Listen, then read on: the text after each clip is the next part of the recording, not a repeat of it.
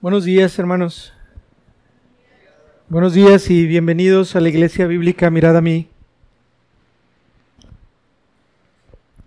El día de hoy vamos a continuar viendo el libro de Juan, el Evangelio según San Juan.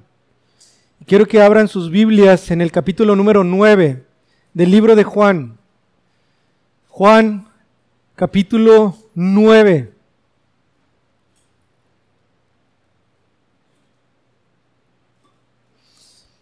Si Dios permite, vamos a tratar de exponer todo el capítulo número 9. Es la historia de cuando nuestro Señor Jesucristo da vista a un ciego de nacimiento, a un ciego de nacimiento. Así que vamos a leerlo y después de esto vamos a tratar de predicar todo el capítulo completo. Dice la palabra de Dios así, Juan capítulo 9. Al, al pasar Jesús, vio a un hombre ciego de nacimiento. Y le preguntaron sus discípulos diciendo, Rabí, ¿quién pecó, este o sus padres, para que haya nacido ciego? Respondió Jesús, no es, que no es que pecó este ni sus padres, sino para que las obras de Dios se manifiesten en él. Me es necesario hacer las obras del que me envió, entre tanto que el día dure, dura, la noche viene cuando nadie puede trabajar. Entre tanto que estoy en el mundo, luz soy del mundo.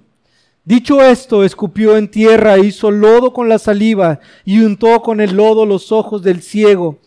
Y le dijo, ve a lavarte en el estanque de Siloé, que traducido es enviado. Fue entonces y se lavó y regresó viendo. Entonces los vecinos y los que antes le habían visto que era ciego decían, ¿no es este el que se sentaba y mendigaba? Unos decían, Él es, y otros, a Él se parece. Él decía, yo soy. Y le dijeron, ¿cómo te fueron abiertos los ojos? Respondió él y dijo, aquel hombre que se llama Jesús hizo lodo, me untó los ojos y, me dijo, ve al Siloé y lávate. Y fui y me lavé y recibí la vista.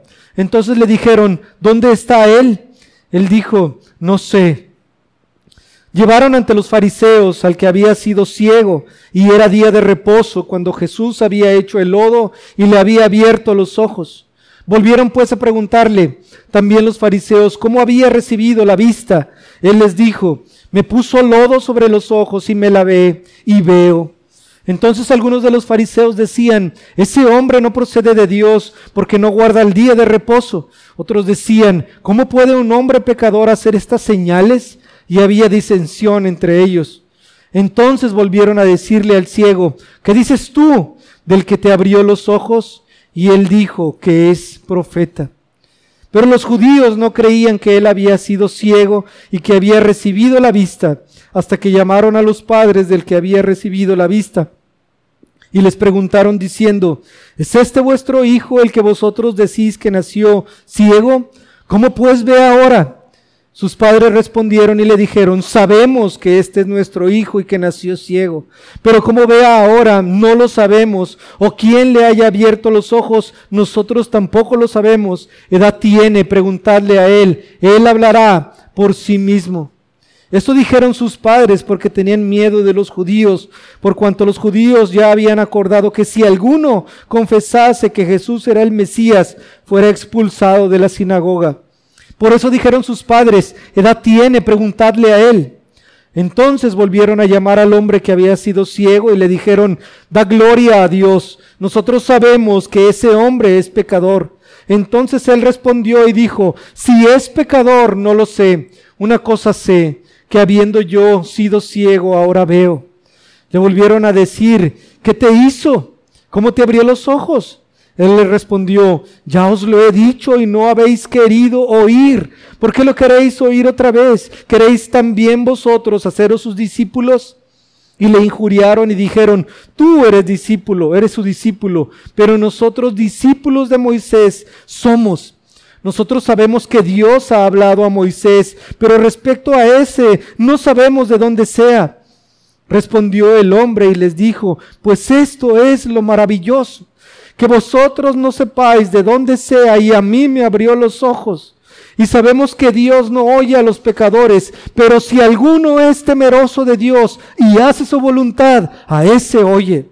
Desde el principio no se ha oído decir que alguno abriese los ojos a uno que nació ciego. Si éste no viniera de Dios, nada podría hacer. Respondieron y le dijeron, ¿tú naciste del todo en pecado y nos enseñas a nosotros? Y le expulsaron. Oyó Jesús que le habían expulsado y hallándole le dijo, ¿crees tú en el Hijo de Dios? Respondió él y dijo, ¿quién es, Señor, para que crea en él?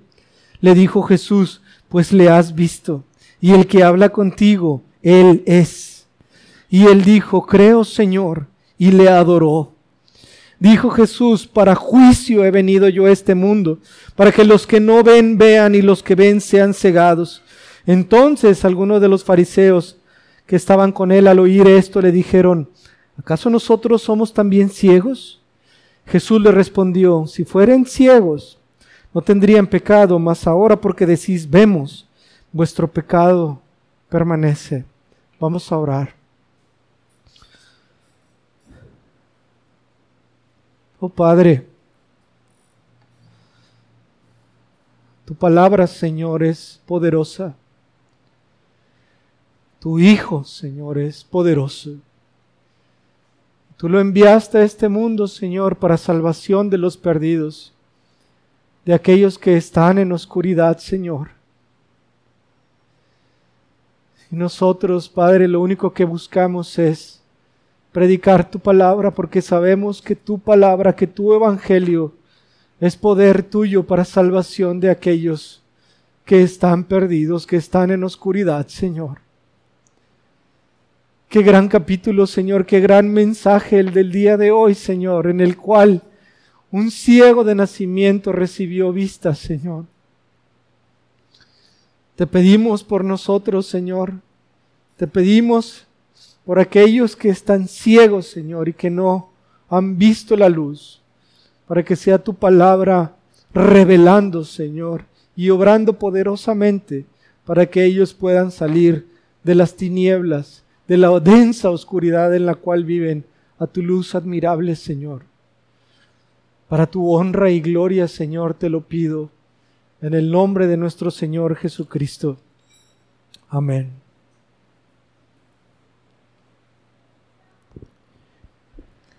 La historia del mundo.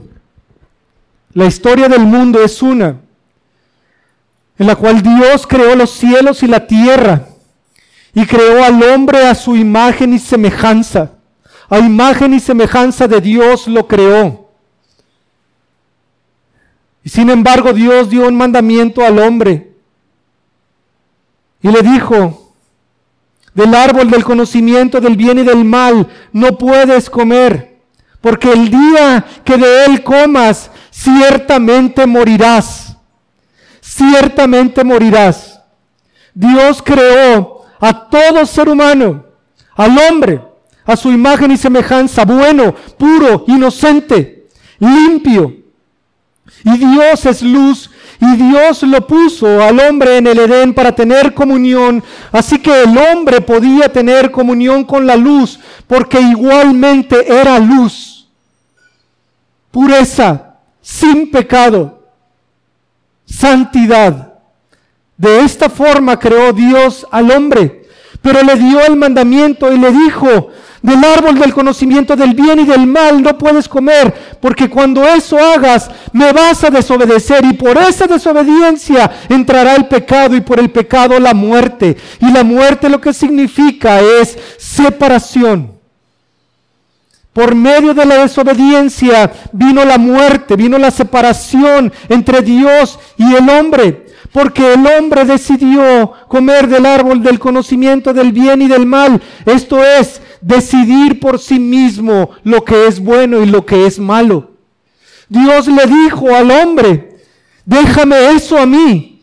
Yo soy quien decido lo que es bueno para ti. Yo soy tu creador, yo soy tu padre.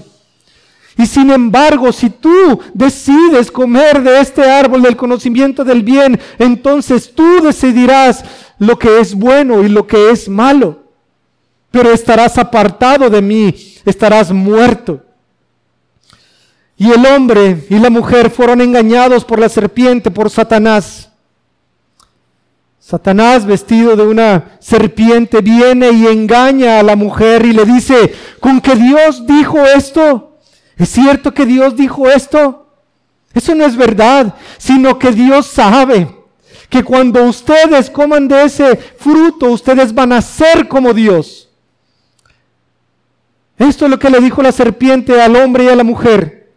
¿Y qué sucedió con el hombre y con la mujer? Quisieron ser como Dios claramente porque al probar de este fruto ellos podrían decidir lo que era bueno y lo que era malo para ellos. Y esto es el pecado de todos y cada uno de nosotros que hemos nacido en este mundo, que nosotros queremos determinar lo que es bueno y lo que es malo, haciéndonos a nosotros mismos Dios.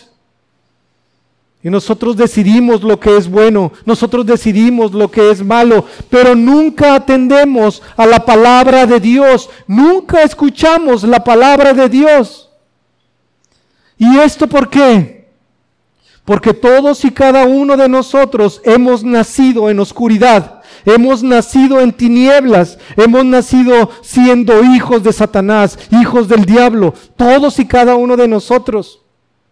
Por eso en el capítulo número 8, nuestro Señor Jesucristo va con los judíos y entonces les dice, ustedes no son hijos de Dios. Si ustedes creen en mí, yo el Hijo, conocerán la verdad y esta verdad los hará libres. ¿Libres de qué? Del engaño, de la mentira al creer que, que, somos buenos o al creer que nosotros podemos decidir entre lo bueno y lo malo o el estar apartados de Dios. Así que nuestro Señor Jesucristo va con ellos y les dice, si el Hijo os libertare, los hará verdaderamente libres. Lo que podemos entender es que toda la humanidad, después de haber cometido pecado, después de haber caído en pecado, fue separada de Dios, fue expulsada del paraíso para no tener comunión con Dios, que es luz, porque el hombre había caído en tinieblas, en densa oscuridad, en muerte. Esto es lo que significa. Esta es la asociación entre la oscuridad, oscuridad, mentira, engaño, muerte. Toda la humanidad cayó en esto. Y todos nosotros hemos nacido de la misma manera, igual. Todos nosotros hemos caído o hemos nacido en pecado, siendo hijos de Satanás, no siendo hijos de Dios, apartados de Dios, en densa oscuridad. Pero sin embargo, nuestro Señor Jesucristo, perdón, nuestro Dios y Padre prometió desde el Antiguo Testamento que habría uno, que vendría uno, el cual aplastaría la simiente de la serpiente, esto es el pecado y la muerte. Habría uno que vendría a vencer el pecado, por medio de qué? De la obediencia a la palabra de Dios. Habría uno que vendría a vencer a la muerte por medio de qué? De resucitar de entre los muertos. Habría uno que vendría y vencería a Satanás en el sentido de que nunca caería en la tentación ni lo obedecería, siendo fiel al Padre y a su voluntad y a su palabra. Esta es la promesa del Antiguo Testamento de que vendría uno y lo que sucedió, lo que podemos ver en el Antiguo Testamento es que Dios escogía a profetas, a hombres escogidos, por medio de los cuales Él traería su palabra a este mundo y específicamente o especialmente a su pueblo, a su pueblo Israel. Estos hombres eran profetas porque revelaban la voluntad de Dios. Dios hablaba a estos profetas y les daba su, su verdad y su palabra, y estos profetas luego la revelaban a su pueblo y hacia este mundo, la verdad que vendría por parte de Dios. Y estos profetas eran los encargados en el Antiguo Testamento de traer la revelación de Dios a este mundo. Pero sin embargo, podemos entender por medio de las escrituras que estos profetas Dios les había dado el poder de hacer milagros y señales para que por medio de estos milagros y señales estos profetas pudieran comprobar que eran enviados por Dios. Cuando nuestro Dios eh, escoge a Moisés para poder liberar a su pueblo de Egipto, lo hace un profeta para que revelara su voluntad a Faraón, para, para que dejara libres a su pueblo de, eh, a su pueblo Israel de la esclavitud en Egipto. Y Moisés, estando con Dios, le dice, bueno, pero si yo voy de tu parte, ellos cómo van a creer que yo procedo de ti. Y entonces Dios dice, cuando les digas esto, y te pregunten si vienes por parte de Dios, vas a hacer esta señal o este milagro. Cuando ellos vean esta señal o este milagro van a entender que yo te envío, el Todopoderoso, Dios. Porque no hay poder en el hombre para poder hacer estas señales. Así que yo te doy esta capacidad, Moisés, y tú la harás en delante de ellos para que cuando ellos vean esta señal o milagro entiendan que yo te envié a ti y que lo que tú estás diciendo es verdad y que la palabra que tú estás diciendo, Moisés, es una que procede de mí, que tú eres mi enviado. Esto en el Antiguo Testamento. Y si no te creen ante este milagro, entonces les vas a hacer este otro milagro. Y si no te creen en este, también les vas a hacer este otro milagro. Y por medio de estos milagros o señales, ellos van a entender que yo te envío, que yo Jehová te envío a ti, Moisés, a hablar con Faraón para que ellos puedan ser libres de la esclavitud. Israel libre de la esclavitud. Y es este mismo Moisés quien trae una profecía en el libro de Deuteronomio, en el capítulo número 18, y vemos cómo Moisés mismo, el profeta, dice, por parte de Dios, profeta de entre ustedes les levantará Dios. Un profeta va a venir. Y cuando Él venga, a Él lo van a escuchar. Pero también el que no lo escuche tendrá que dar cuentas. Entonces hay una profecía desde el Antiguo Testamento dada por Moisés, el profeta escogido por Dios, en el cual dice que vendría el tiempo, que vendría el momento en el cual el profeta, el, más grande y mayor profeta, enviado, portador de la verdad y de la palabra de Dios, vendría a este mundo. ¿Para qué? Para revelar su verdad, para mostrar la voluntad de Dios para que la luz resplandeciera en estas naciones y estos hombres y esta humanidad pudiera salir de las tinieblas, del engaño y de la mentira y del poder de Satanás para poder traerlos a la luz admirable de Dios, a la verdad. Porque nuevamente toda esta humanidad ha nacido de esta manera en una densa oscuridad. Y entonces lo que encontramos en el libro de Juan, en el capítulo número 8, es que nuestro Señor Jesucristo viene y Él es la luz. Esta luz que había sido también prometida en el Antiguo Testamento, esta luz para las naciones que vendría en algún momento, llegó. El Hijo de Dios, nuestro Señor Jesucristo, se hizo hombre para traer la luz, para traer la verdad de la palabra de Dios y que nosotros al conocer esta verdad pudiéramos salir de las tinieblas a su luz.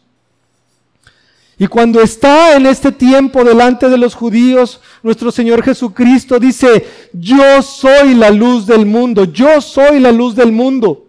El que me siga no andará en tinieblas, sino que tendrá la luz de la vida. Esto dijo nuestro Señor Jesucristo.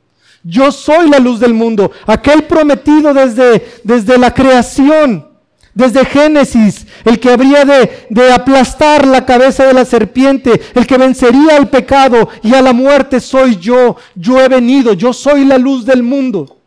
Y el que me sigue a mí no andará en tinieblas, ni permanecerá en oscuridad, ni en engaño, ni en muerte, ni apartado de Dios. ¿Por qué? Porque guardará mi palabra y me seguirá. Y al seguirme tendrá un destino, porque yo he venido a este mundo por un tiempo, pero regreso al Padre después de haber resucitado. Ese es mi destino y ese es el destino de todo aquel que me sigue, porque no hay otro lugar a donde llegará porque me está siguiendo a mí que regreso al Padre. Y podemos ver cómo en el libro de Apocalipsis, en el capítulo número 5, después de ascendido nuestro Señor Jesucristo, dice que traspasa el lugar que estaba protegido por los serafines puestos para que nadie pudiera volver a la presencia de Dios. Y vemos a uno como inmolado a nuestro Señor Jesucristo, que se presenta delante del Padre.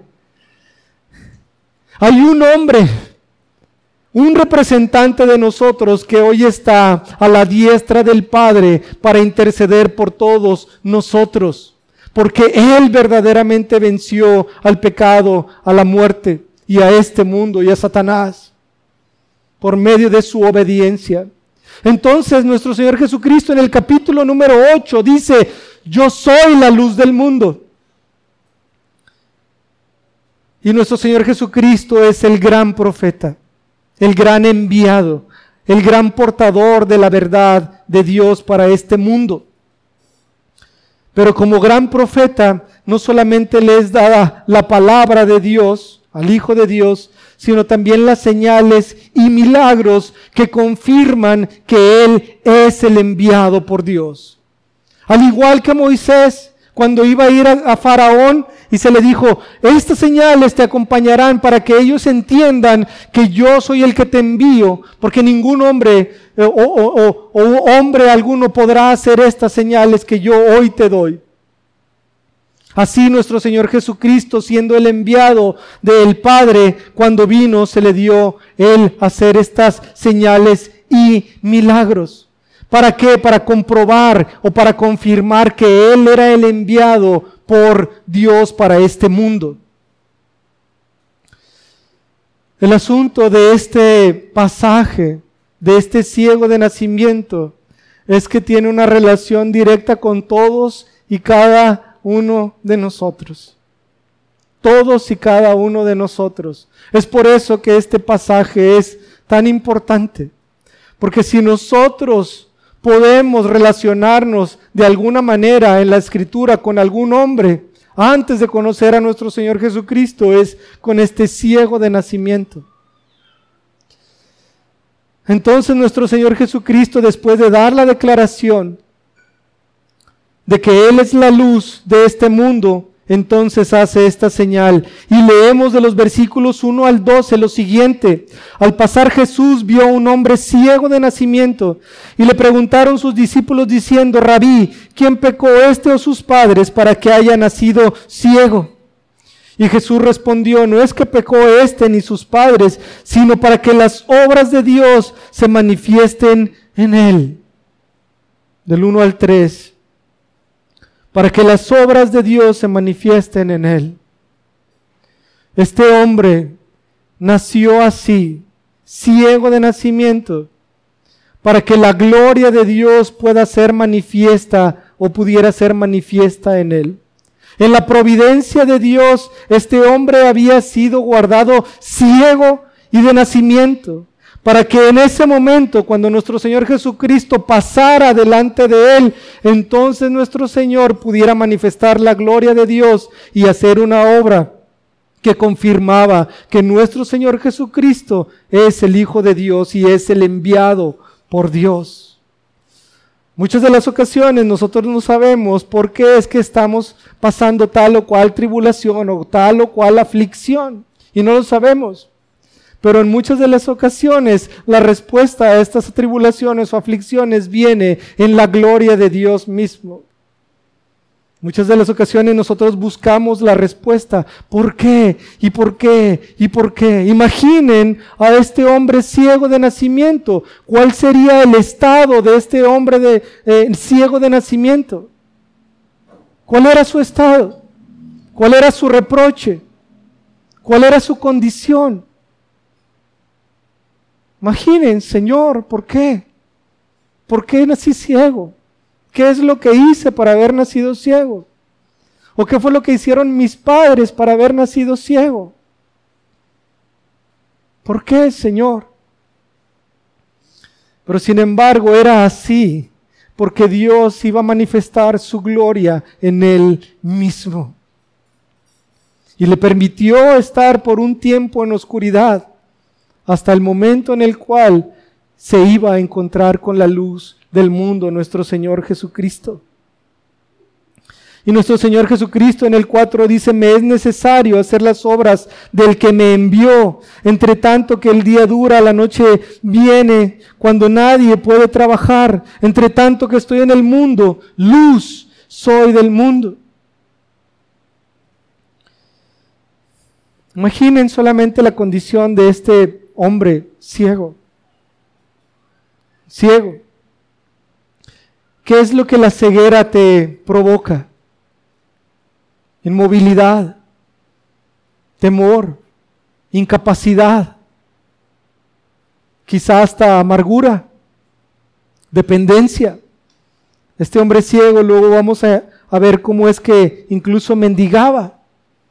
Estaba pidiendo limosna en las calles. Alguien en densa oscuridad. Pero sin embargo esto fue y se, fue provocado así por Dios mismo para que Él pudiera manifestar su honra y gloria. Y lo que nuestro Señor Jesucristo les dice a sus discípulos, entre tanto que estoy aquí, es necesario que yo haga estas obras para manifestar la gloria de Dios, porque yo soy la luz del mundo. Y entonces ve a este hombre, el cual ha estado así por mucho tiempo. Y imaginen solamente esto. Alguien que está ciego de nacimiento por tanto tiempo y que de repente enfrente de él llega un hombre. Y este hombre genera un, un lodo con su saliva y unta sobre sus ojos. Y después de esto le dice, ve y lávate porque esto es lo que hizo nuestro Señor Jesucristo en este milagro.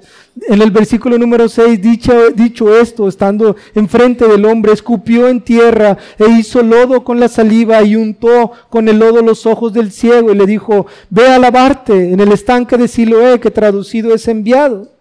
Fue entonces y se lavó y regresó viendo. Nuevamente, imaginen a este hombre. Viene nuestro Señor Jesucristo delante de él y forma un lodo con su saliva y lo unta sobre sus ojos. Y le dice, ve y lávate al estanque de Siloé, que significa enviado. Y esto es, es una figura nuestro Señor Jesucristo, le está diciendo, ve y límpiate en el enviado. Ve y límpiate, ve y lávate en el enviado. Este hombre ciego de nacimiento que ha estado así por toda su vida, en oscuridad. De repente viene un hombre de la nada, nuestro Señor Jesucristo, y hace este milagro. Y le dice, ve y lávate al estanque de Siloé. ¿Qué pudo haber pensado este hombre? ¿Estás bromeando? ¿Estás jugando conmigo? Si yo soy ciego de nacimiento. ¿Por qué me dices que vaya a limpiarme el estanque de Siloé? Pudo haber dicho eso perfectamente. Pudo haber rechazado a nuestro Señor Jesucristo y dicho, bueno, ¿a poco crees que con este lodo yo voy a poder recibir la vista si soy ciego de nacimiento? Pudo haber rechazado. Pero, si, pero sin embargo, si encontramos a este hombre ciego de nacimiento, podemos ver que es alguien que no tiene absolutamente nada, que es carente de absolutamente todo. Y que viene un hombre delante de él y le dice, ve y lávate al estanque. Y él, como hijo de Abraham verdadero en el Espíritu, escucha la palabra de Dios y después de escucharla la obedece. Y entonces va al estanque de Siloé. Y nosotros podemos verla, quizás hasta la imagen de cómo este hombre ciego de nacimiento, en oscuridad, por tanto tiempo, de repente tiene un lodo en sus ojos. Y le dicen, ve al estanque y lávate en el enviado, límpiate en el enviado. Y él cree y lo obedece y estando ahí, agarra agua y se limpia los ojos. Y de repente abre sus ojos y puede ver. ¿Pueden ustedes visualizar esta imagen? Un hombre estando en absoluta oscuridad. de repente se le dice, ve y lávate en el estanque. Y entonces obedece y cree y se lava en el enviado, se lava en el estanque de Siloé. Y de no ver nada, en un instante, de la nada, se le aparece un, hombre y hace este milagro y de repente puede ver. Y esta, hermanos, es una figura de lo que ha sucedido con todos nosotros los que hemos creído en nuestro Señor Jesucristo. Estando ciegos, estando muertos, estando apartados de la comunión con Dios. Y como de repente, de la nada, algún día vino la palabra del Señor a nosotros y nos dijo, cree, arrepiéntete de tus pecados y yo te daré vida eterna. Y nosotros estando ciegos, nos lavamos en el enviado y creímos y nos arrepentimos y de repente pudimos ver y salir de toda la oscuridad en la cual estábamos. Para mí personalmente sucedió un día que cuando el Señor me salvó, entonces pude abrir mis ojos y lo primero que vi fue a mí mismo. El Señor me permitió verme a mí y ver todo mi pecado, y ver toda mi blasfemia y todo, todas las cosas que yo había cometido en contra de un Dios tan limpio y tan puro.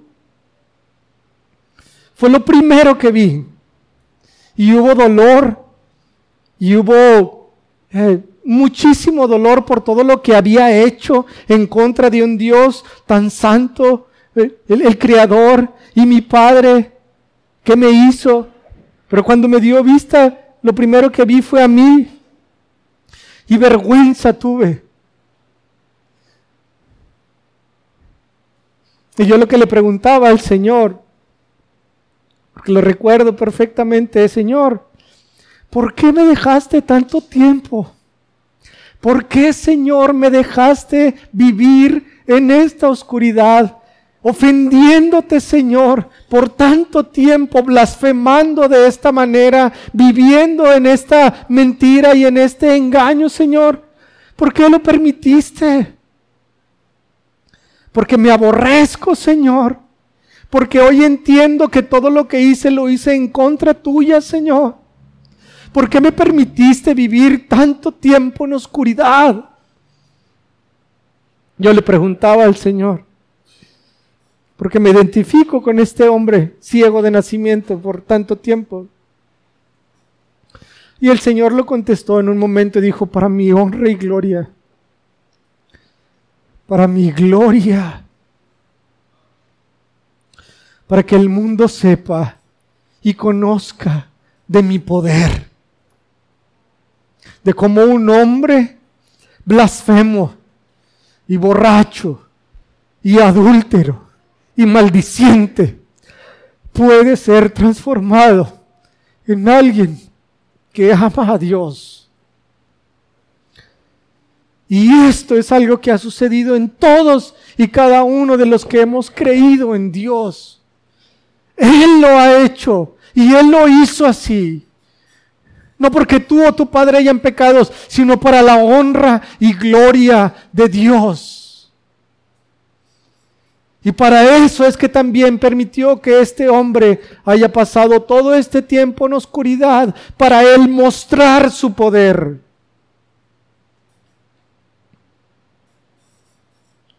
Este hombre se lavó y regresó viendo. Solamente un comentario más acerca de mí, lo primero que vi fue mi persona y el aborrecimiento por el pecado, pero después volteé a ver a nuestro Señor Jesucristo y todo se transformó, todo este dolor se transformó en gozo y en agradecimiento. Porque entonces le di gloria y honra al Señor para decir, Señor, gracias. Porque inmerecidamente fui salvo, porque tú así lo decidiste. Porque yo también estaba tirado en ese lugar, en densa oscuridad, pero el Señor le plació pasar por un día y decir, sé limpio, quiero que seas limpio, quiero que seas mío, que pertenezcas a mí. Señor, gracias, porque el Señor pudo haber pasado de largo y haberme dejado en esa misma condición por toda mi vida y por toda la eternidad, en densa oscuridad. Pero el Señor no lo hizo así. Señor fue bueno, el Señor fue misericordioso y nos sacó de este engaño y de esta oscuridad para traernos a su luz admirable. Pero entonces este hombre que creyó en el versículo 7 dice en el 8 que entonces los vecinos podemos entender que regresó a su casa. Entonces los vecinos y los que antes le habían visto que era ciego decían, ¿no es este el que se sentaba y mendigaba? Unos decían, Él es, a otros y otros, a Él se parece, Él decía, yo soy. Él decía, yo soy. Y esto claramente porque este hombre ya nunca volvió a ser el mismo de antes, porque había sido convertido, porque había sido transformado para la honra y gloria de Dios. Incluso los vecinos que lo conocían no podían dar crédito de esto. ¿No es este el hombre ciego que mendigaba? Algunos pues se le parece, pero no es el mismo. Ya no es el mismo de antes. Ha sido transformado, ha sido convertido. Ya no es. Y por eso Él dice, yo soy. Sí soy aquel que era ciego. Y en esto podemos entender cómo Dios hace una obra de transformación en aquel a, quien eh, Él salva o en el quien Él obra que incluso es transformado a tal, a tal dimensión que las mismas personas que están a tu alrededor y que te conocieron por tanto tiempo duden, y es este verdaderamente será el que era antes. ¿Es este el Alberto? ¿O la Rocío? ¿O el Mario? ¿O el César que era antes? Porque se parece, pero, pero no es igual. Hay algo distinto en él. Todos nosotros podemos decir, sí, yo soy. Yo soy, pero conocí a mi Señor Jesucristo. Y eso ha hecho una gran diferencia. Y entonces estos vecinos le dijeron, ¿cómo te fueron abiertos los ojos? En el versículo 10 y en el 11 respondió él y dijo, aquel hombre que se llama Jesús hizo lodo, me untó los ojos y me dijo, ve al Siloé y lávate. Y fui y me lavé y recibí la vista. Entonces le dijeron, ¿dónde está él? Él dijo, no sé. Lo primero que hace nuestro Señor Jesucristo, perdón, el ciego de nacimiento al recibir la vista es dar testimonio primero que hace. Fue Jesús el que me dio la vista. Él es el que me dio la vista. No por mí mismo, sino que Él, toda la honra y toda la gloria es debida a Él, porque Él me untó lodo. Y me dijo, ve y lávate. Y lo hice. Y entonces ahora puedo ver. Pero Él fue nuestro Señor Jesucristo. Y esto de lo que habla es obviamente del Evangelio, eh, porque el Evangelio está centrado en la persona y obra de nuestro Señor Jesucristo. Nuestro Señor Jesucristo. Del versículo número 13 hasta el versículo 17 vemos entonces cómo este hombre es llevado delante de los fariseos por los vecinos y esto claramente porque esta señal o este milagro debería de ser expuesto y reconocido. Es algo que no sucede todos los días. ¿Ustedes han visto a alguien ciego de nacimiento que se le haya dado la vista últimamente? Pues ni ellos tampoco.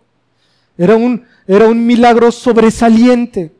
Y entonces estos vecinos lo llevan a los fariseos, quienes, quienes eran los que conocían las escrituras. ¿Por qué los llevan a los fariseos? ¿Por qué? Porque las profecías del Antiguo Testamento dicen que cuando el futuro glorioso de Sión vendría, Dios mismo vendría y salvaría, y entonces los ciegos verían, y entonces los sordos oirían, y entonces los cojos saltarían como los siervos.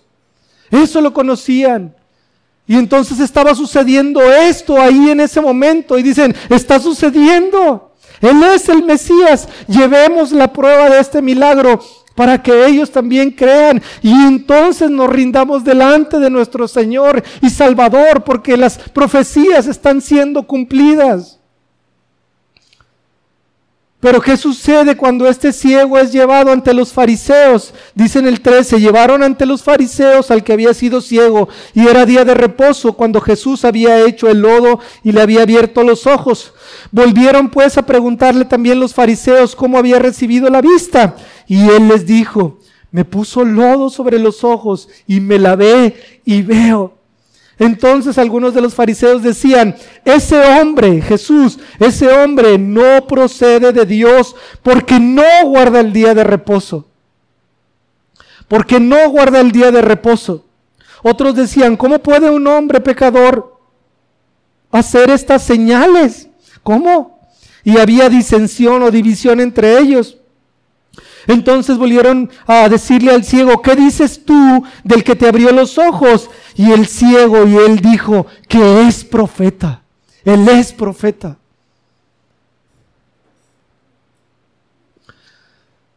Este milagro es realizado en este hombre ciego y este hombre como, como prueba viva es llevado delante de los que conocen la palabra, de los fariseos, de los dirigentes del pueblo de Israel para que ellos lo reconozcan.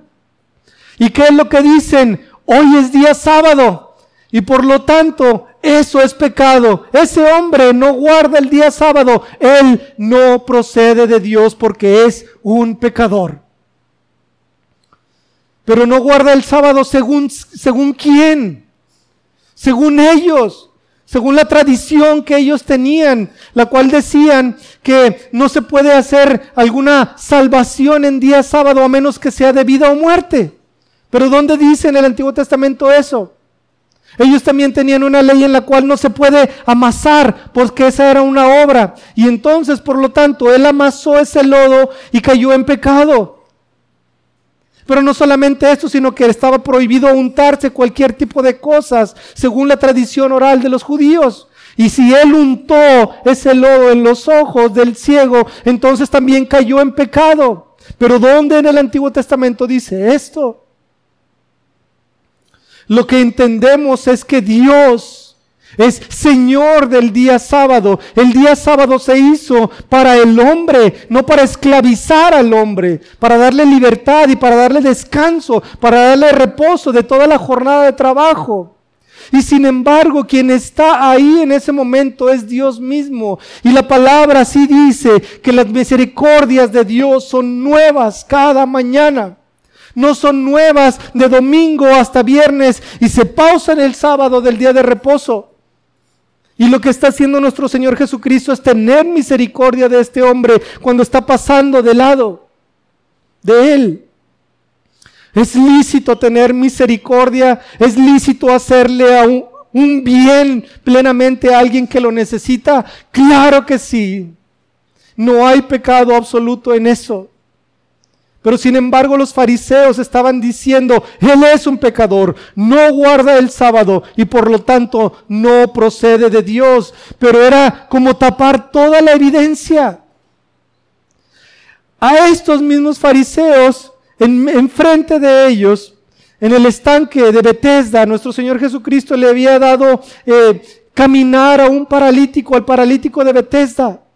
Y si ellos conocían las escrituras, al menos deberían de asociar, oh, en Isaías capítulo 35, bueno, ellos no tenían capítulos, pero en Isaías capítulo 35, el futuro glorioso de Sión dice que Dios mismo vendría y que cuando Él viniera, Él iba a dar vista al ciego, iba a hacer saltar al siervo, y eso está sucediendo.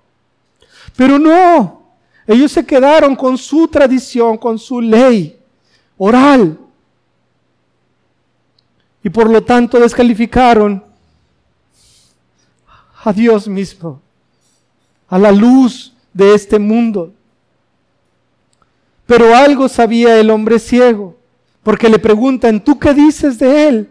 Y él lo que dice, aún sin leer, nunca jamás había leído, sin tener conocimiento, tenía algún vago conocimiento de las escrituras quizá, o lo que había recibido por parte de, de su padre y de su madre en su casa. Pero aún con ese pequeño conocimiento que, puede, que podía haber tenido el ciego, él dice, ¿qué, me preguntan? ¿Que quién es él? Yo lo que digo es que él es un profeta. Él es un profeta. Porque el profeta es un enviado de Dios que puede hacer estas señales y milagros que confirman que Él es un enviado de Dios. Él es un enviado de Dios. Y ahora leemos entonces del versículo número 18 hasta el 23, cómo es que estos fariseos no creen, pero ahora involucran a los papás del, hombre ciego para que den testimonio. Es, es, una tras otra. Los vecinos dan testimonio del hombre ciego y los llevan a los fariseos. Y entonces tienen el testimonio de dos, de él mismo y de los vecinos. Pero esto no era suficiente, sino que ahora hablan a los padres. Bueno, vamos a traer a los papás para ver si es cierto que él era ciego. Porque capaz si nos está engañando diciendo que es ciego.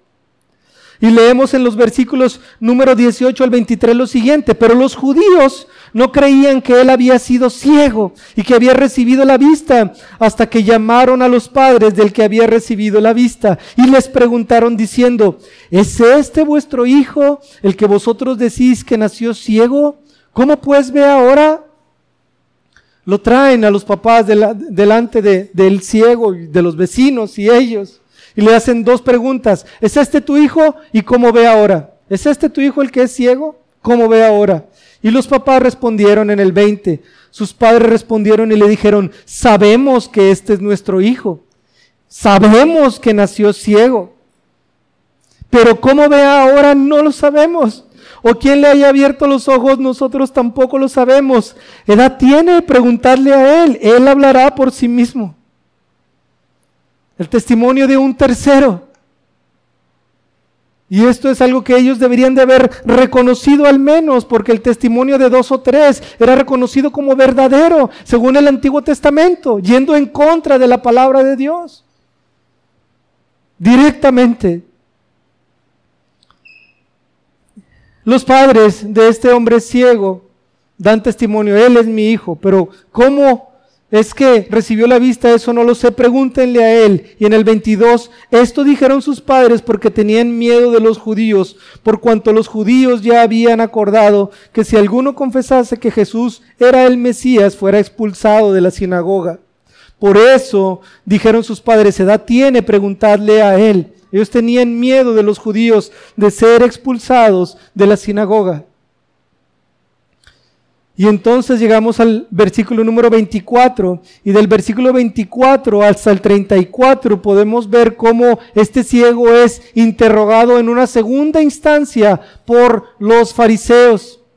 Y dice lo siguiente en el 24. Entonces volvieron a llamar al hombre que había sido ciego y le dijeron, da gloria a Dios. Esto es, di la verdad. Glorifica a Dios con, con lo que te vamos a preguntar o lo que te vamos a decir. Nosotros sabemos que ese hombre es pecador. Nosotros los fariseos, los que conocemos la palabra de Dios, sabemos que ese hombre, Jesucristo, es pecador. Dinos, da gloria, honra a Dios y di la verdad acerca de esto, esperando que Él dijera, sí, sí es pecador. Si ustedes lo dicen, está bien.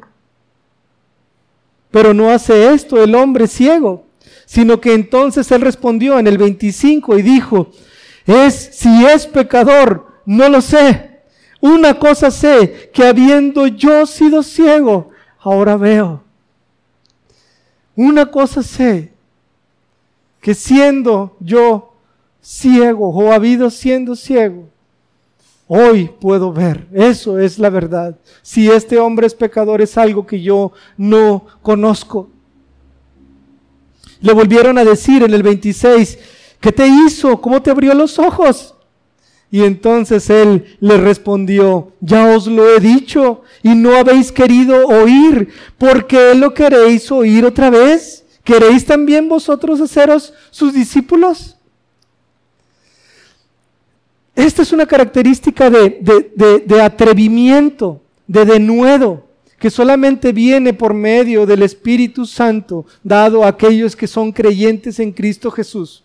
Los papás tuvieron miedo y ellos no dan testimonio, aunque lo conocían, delante de los judíos porque tenían miedo. Pero sin embargo, este ciego de nacimiento no podía callar la verdad de lo que había visto y oído, como dicen después los apóstoles en el libro de Hechos, sino que él solamente tenía que decir la verdad. Y la verdad es esta, que yo no sé si él es pecador, pero una cosa sé, que habiendo yo sido ciego, ahora veo. Esta es la verdad. ¿Y por qué me preguntan nuevamente que cómo es que fue o cómo se hizo esta situación? ¿Quieren ustedes también ser sus discípulos?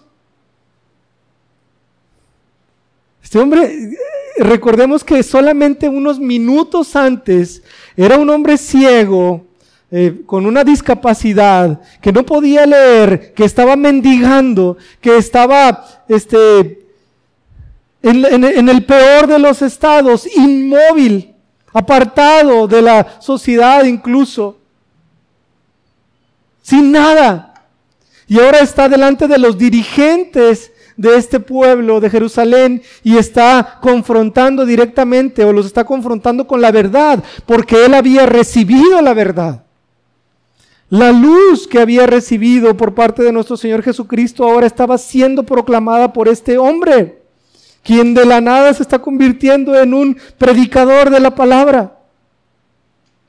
Y en el número 28, en el, en el, versículo 28, los fariseos le injuriaron, esto es, le insultaron y dijeron, tú eres su discípulo, pero nosotros discípulos de Moisés somos. 29. Nosotros sabemos que Dios ha hablado a Moisés, pero respecto a ese no sabemos de dónde sea. No sabemos de dónde sea. Nosotros somos discípulos de Moisés. Pero ese no sabemos de dónde sea. Y la contestación del, del hombre que fue ciego es maravillosa. Porque en el versículo número 30 dice, respondió el hombre y les dijo, pues esto es lo maravilloso, que vosotros no sepáis de dónde sea y a mí me abrió los ojos. Y sabemos que Dios no oye a los pecadores, pero si alguno es temeroso de Dios y hace su voluntad, a ese oye. Desde el principio no se ha oído decir que alguno abriese los ojos a uno que nació ciego. Si éste no viniera de Dios, nada podría hacer. El hombre que fue ciego se transforma ahora en un predicador de la palabra y los enfrenta directamente y les está diciendo, pues que no, casi casi les dice que no, no conocen las escrituras. Y como Moisés profetizó de aquel que habría de venir y que nosotros debíamos de escucharlo. Porque Él no puede venir de otro lado, sino es que de Dios porque esta señal que está haciendo nadie jamás la ha hecho desde el inicio hasta ahora. Así que Él es el enviado por Dios. Jesús, Él es. No puede proceder de otro lugar. Porque Satanás es oscuridad y Satanás es, es tinieblas. ¿Cómo es que yo he recibido la luz entonces? Se contrapone con lo que Él es. Y Dios es luz y de, Él solamente podemos recibir esto, la luz. Este hombre que fue ciego les predica y les dice verdades delante de estos fariseos que están negando o rechazando al Señor, a la luz. Porque en el versículo 34 respondieron estos fariseos y le dijeron, tú naciste del todo en pecado por eso eres ciego, y nos enseñas a nosotros. Y cumplieron lo que habían dicho de que aquel que profesara que Jesús era el Cristo sería expulsado de la sinagoga. Y entonces le expulsaron y le expulsaron. Nosotros podemos ver la transformación que está ocurriendo en este hombre ciego, de estar completamente en oscuridad, mendigando, apartado, muerto, quizá en amargura, en silencio, inmóvil, a un hombre que ahora dice, Jesús es el que me, dio esta orden, un un, untó en mi lodo y me mandó a lavarme y me lavé y ahora veo. Y es este hombre quien también dice, y este hombre Jesús, yo creo que es un profeta. Porque estas señales y milagros no se le dan a alguien que no sea verdaderamente un profeta. Y lo maravilloso de esto es que ustedes no saben de dónde viene, pero Él me abrió los ojos. Él me abrió los ojos. Desde el principio no se ha oído decir que alguno abriese los ojos a uno que nació ciego. Y luego dice, si este Jesucristo no viniera de Dios, nada podría hacer. Predicador del Evangelio, en un instante. La transformación de este hombre en oscuridad a un hombre que es un siervo de Dios, un siervo del Señor. Cosa que también nos debe de pensar a nosotros o ponernos a meditar cómo es que sucedió con nosotros. Como un instante estábamos en oscuridad, blasfemando y pecando, yendo en contra de Dios, y de repente de un instante a otro ese hombre estaba compartiendo el Evangelio, para que la gloria de Dios fuera manifiesta en él y en ella y en los que aquí estamos. Y la última parte es del versículo 35 al 41 oyó Jesús que le habían expulsado. Nuestro Señor Jesucristo escuchó que este hombre fue expulsado de la sinagoga. Y hallándole, esto de nuestro Señor Jesucristo, fue y le buscó y le dijo, ¿crees tú en el Hijo de Dios? Se acerca a, nuestro, a, a este hombre que fue ciego, nuestro Señor Jesucristo, y le hace la pregunta, ¿crees tú en el Hijo de Dios? ¿Crees tú en el Hijo de Dios? ¿Ya conoces que yo soy Jesús, ya conoces que soy profeta, pero ahora te voy a revelar algo más por medio de esta pregunta. Le dice, ¿crees tú en el Hijo de Dios? Respondió él y dijo, ¿quién es, Señor, para que crea en él?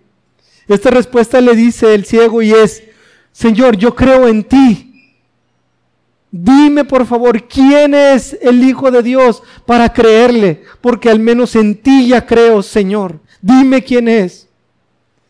El contraste de las respuestas entre los fariseos y este hombre ciego. Este hombre ciego que recibe verdaderamente el mensaje de nuestro Señor Jesucristo. Y los fariseos que lo rechazan a toda medida. Y este hombre lo que les dice es, Señor, dime quién es para que crea en él. Y entonces en el versículo 37 le dijo Jesús, pues le has visto, y el que habla contigo, él es. Y este es el punto más importante de este pasaje. Porque nuestro Señor Jesucristo se presenta delante de este hombre y le dice, yo soy el Hijo de Dios. Y por lo tanto le está diciendo, yo soy Dios. Yo soy Dios. No solamente el profeta que había de ser enviado, no solamente el hombre que hace milagros, sino Dios mismo está delante de ti. Esto es lo que le está revelando nuestro Señor Jesucristo a este hombre ciego le está diciendo, yo soy el que soy. Yo soy está delante de ti. ¿Cómo respondieron los fariseos en el capítulo anterior, los judíos? Tomaron piedras y querían arrojárselas cuando dijo, antes de Abraham, yo soy. Y este hombre responde de una manera distinta. ¿Por qué? Porque en el versículo número 38 dice, y él dijo, creo, Señor, y le adoró. Este hombre ciego entendió lo que nuestro Señor Jesucristo le estaba diciendo. Yo soy el Hijo de Dios, yo soy el Cristo, yo soy el Mesías, yo soy el enviado, el profeta, el prometido del, del, del Antiguo Testamento. Y entonces este hombre dice, creo Señor, creo en ti. Creo que tú eres el Hijo de Dios y que eres Dios y por lo tanto ahí mismo se postró delante de nuestro Señor Jesucristo y le adoró. Lo honró, lo reverenció, lo adoró. Y en el estudio de la mañana veíamos cómo solamente Dios o a Dios es debida la adoración a nadie más. Y este hombre que fue ciego lo reconoce verdaderamente como Dios y como Señor. Y nuestro Señor Jesucristo no le dice, no levántate porque estás adorando a, un, a, mí que no soy Dios, sino que recibe esta adoración verdaderamente. Porque nuestro Señor Jesucristo le había revelado que Él es Dios. Y entonces nosotros podemos vernos reflejados en, en este hombre que fue ciego. Como en algún momento nosotros estuvimos en oscuridad y hubo un momento en el que se nos fue predicada la verdad de que estamos en oscuridad, que estamos en pecado, apartados de Dios. Pero que hay un camino por medio del cual nosotros podemos ser reconciliados con Dios. Y esto es por la persona y obra de nuestro Señor Jesucristo, el cual fue a la cruz para morir y en esa cruz derramar su sangre para pagar por nuestros pecados. Y que cuando nosotros creemos en esta persona, entonces también estamos recibiendo su justicia. Y somos declarados justos delante del Padre, no por las obras que nosotros hayamos hecho, sino por la obra que Él hizo a favor de nosotros, el cual nos dice, si tú crees en mí, yo te perdonaré tus pecados, si tú crees en mí, yo te daré vida eterna. Y esto es fe. La fe recibe esta promesa y por medio de esta fe es que nosotros recibimos la vida eterna, el perdón de pecados. Cuando nosotros recibimos este mensaje, este evangelio de salvación, quizá al principio no sabíamos todas las cosas correctamente, pero sin embargo fuimos avanzando y nos, encontramos que Jesús es aquel enviado por Dios, es el profeta de Dios Después vimos cómo en, la transfiguración en algún momento Dios se presenta delante de Jesucristo y estando Moisés y Elías dice, este es mi Hijo amado en quien tengo complacencia, a Él escuchad. Él es el profeta que deben de escuchar, no Moisés ni Elías, no porque lo que hayan dicho en el Antiguo Testamento no sea verdad, sí es verdad, pero sin embargo Él es mi enviado. Él es mi Hijo, en quien tengo complacencia. Escúchenlo. Él es quien cumple la profecía dada por Moisés en el Antiguo Testamento. Y lo entendimos y entonces crecimos en el conocimiento de nuestro Señor Jesucristo. Hasta que un día plenamente Él se nos reveló y dice la palabra, a Dios nadie le ha conocido jamás. El unigénito Hijo, el que está en el seno del Padre, Él le ha dado a conocer. Y escuchamos y entonces, oh, yo puedo conocer a Dios por medio de mi Señor Jesucristo porque Él es Dios. Y entonces es algo progresivo que también ha sucedido con nosotros. Pero a este hombre le ha sucedido todo en, en un instante, en un instante, en un momento. Y entonces podemos entender también toda la gracia y todo el amor y toda la bondad y toda la misericordia de Dios, quien sí lo mantuvo a lo mejor por 20 años o 30, quién sabe, no dice el tiempo. En, en oscuridad plena, en tinieblas. Pero como nuestro Señor Jesucristo, como Dios en un instante al pasar por un lado le dijo, levántate, despierta Ven de las tinieblas a la luz admirable, porque tú eres mío, porque tú me perteneces, porque yo te amo. Porque yo he dado mi sangre en la cruz para que tus pecados sean perdonados. ¿Qué es lo que corresponde a aquellos que escuchan este mensaje? Rendirse delante de este gran Señor y Salvador Jesucristo. ¿Cómo rechazaremos toda esta bondad? ¿Cómo rechazaremos todo este esta misericordia que está dispuesta para ti el día de hoy? Si tú lo crees. Porque tú estás en la misma condición de este ciego. Y lo que dice el Señor es, ve y lávate en el enviado. Esto es, ven a mí y límpiate en mí. Eso es todo lo que tienes que hacer. Cree en mí. Y eso es todo. Pero podrás decir verdaderamente, como este hombre que fue ciego, creo Señor, creo. para algunos de nosotros la respuesta fue así hace tiempo. Y dijimos, creo Señor, creo que tú eres el Hijo de Dios. Yo creo que tú eres el Salvador del mundo. Y a partir de hoy tú eres mi Señor y mi Salvador. Y como mi Señor, yo voy a buscar hacer tu voluntad, porque ya no soy yo, sino ahora vivo para ti. Y lo que tú me digas que es bueno y lo que es malo, eso lo voy a considerar como bueno y como malo. Porque hoy entiendo que fui creado a imagen de Dios y que he estado en pecado porque he estado tratando de decidir las cosas por mí mismo, creyéndome yo, Dios mismo. Pero hoy te declaro a ti como Señor y entonces ya no soy yo quien decide lo que es bueno y lo que es malo, sino que tú me vas a decir lo que es bueno y lo que es malo y te seguiré, Señor. Porque tú eres el Hijo de Dios. Estos versículos cierran en el versículo número 39 hasta el 41 diciendo Jesús, para juicio he venido yo a este mundo, para que los que no ven vean y los que ven sean cegados. Entonces algunos de los fariseos que estaban con él al oír esto le dijeron, ¿acaso nosotros somos también ciegos? Jesús le respondió, si fueran ciegos no tendrían pecado, mas ahora porque decís, vemos, vuestro pecado permanece. La misericordia de Dios por medio de nuestro Señor Jesucristo es puesta delante de todos y cada uno de nosotros. Pero así como viene la salvación, también viene el juicio. Porque aquellos que rechacen tan grande salvación quedarán en, el, en las tinieblas y en la oscuridad para siempre. Y el castigo eterno estará por ellos, en ellos, por toda la eternidad. Pero por un rechazo flagrante y directo a la obra y a la persona de nuestro Señor Jesucristo quien se dio para pagar por nuestros pecados. El más grande pecado que la humanidad puede cometer es la incredulidad. ¿Por qué?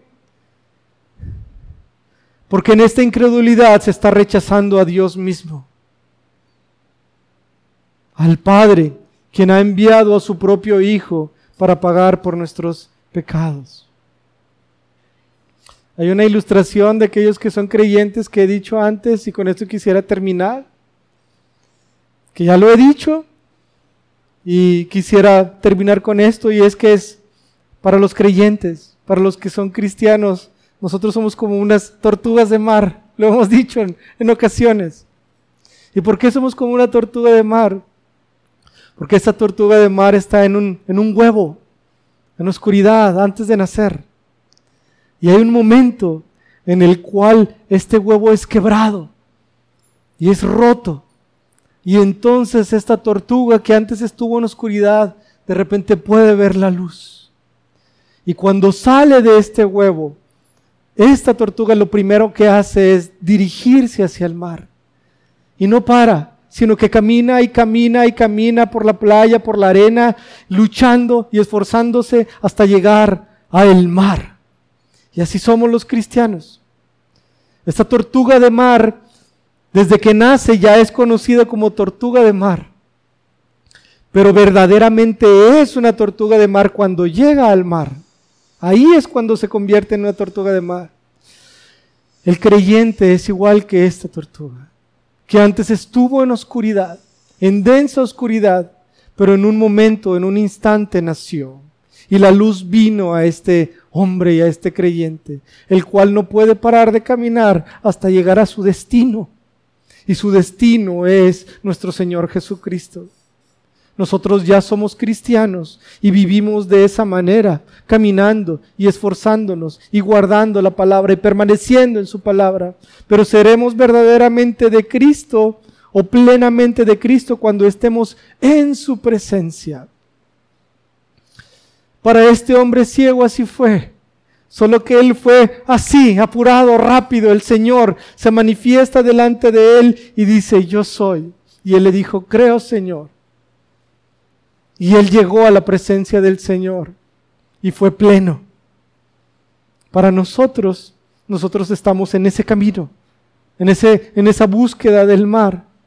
Pero no estamos solos, sino que estamos siendo dirigidos por el Espíritu de Dios y por su palabra, quienes seguramente nos llevarán a nuestro destino, porque es el Espíritu y su palabra los que nos apuntan hacia la ubicación y, hacia la dirección en la cual está nuestro Señor Jesucristo.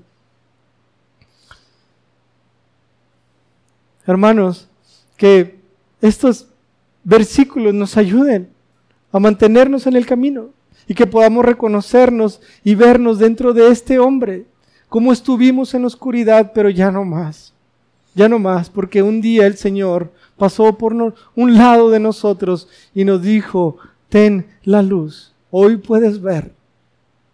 Ya no hay regreso a la oscuridad. Todo lo que tenemos por delante es más luz y más luz y más luz hasta que estemos delante de su presencia y su, y su, y su fulgor y su resplandor brille de tal manera que no podamos voltear nuestra mirada hacia otro lado más que hacia Él. Y entonces de frente nos postremos y adoremos a nuestro Señor y a nuestro Salvador. Vamos a orar. Padre, te damos gracias, Señor, por tu palabra. Nada, Señor, puede traer convicción más que tu palabra y tu Santo Espíritu, Señor. Pero si hoy no escuchamos tu palabra y no venimos a ti, no es por, por ti, Señor, sino por el endurecimiento de nuestro corazón. Así que, Padre, vence esto, por favor, Señor, y trae salvación a aquellos que tú así lo decidas para tu honra y para tu gloria, Señor, para que tus obras sean manifiestas en ellos. En nombre de Cristo Jesús te lo pido. Amén.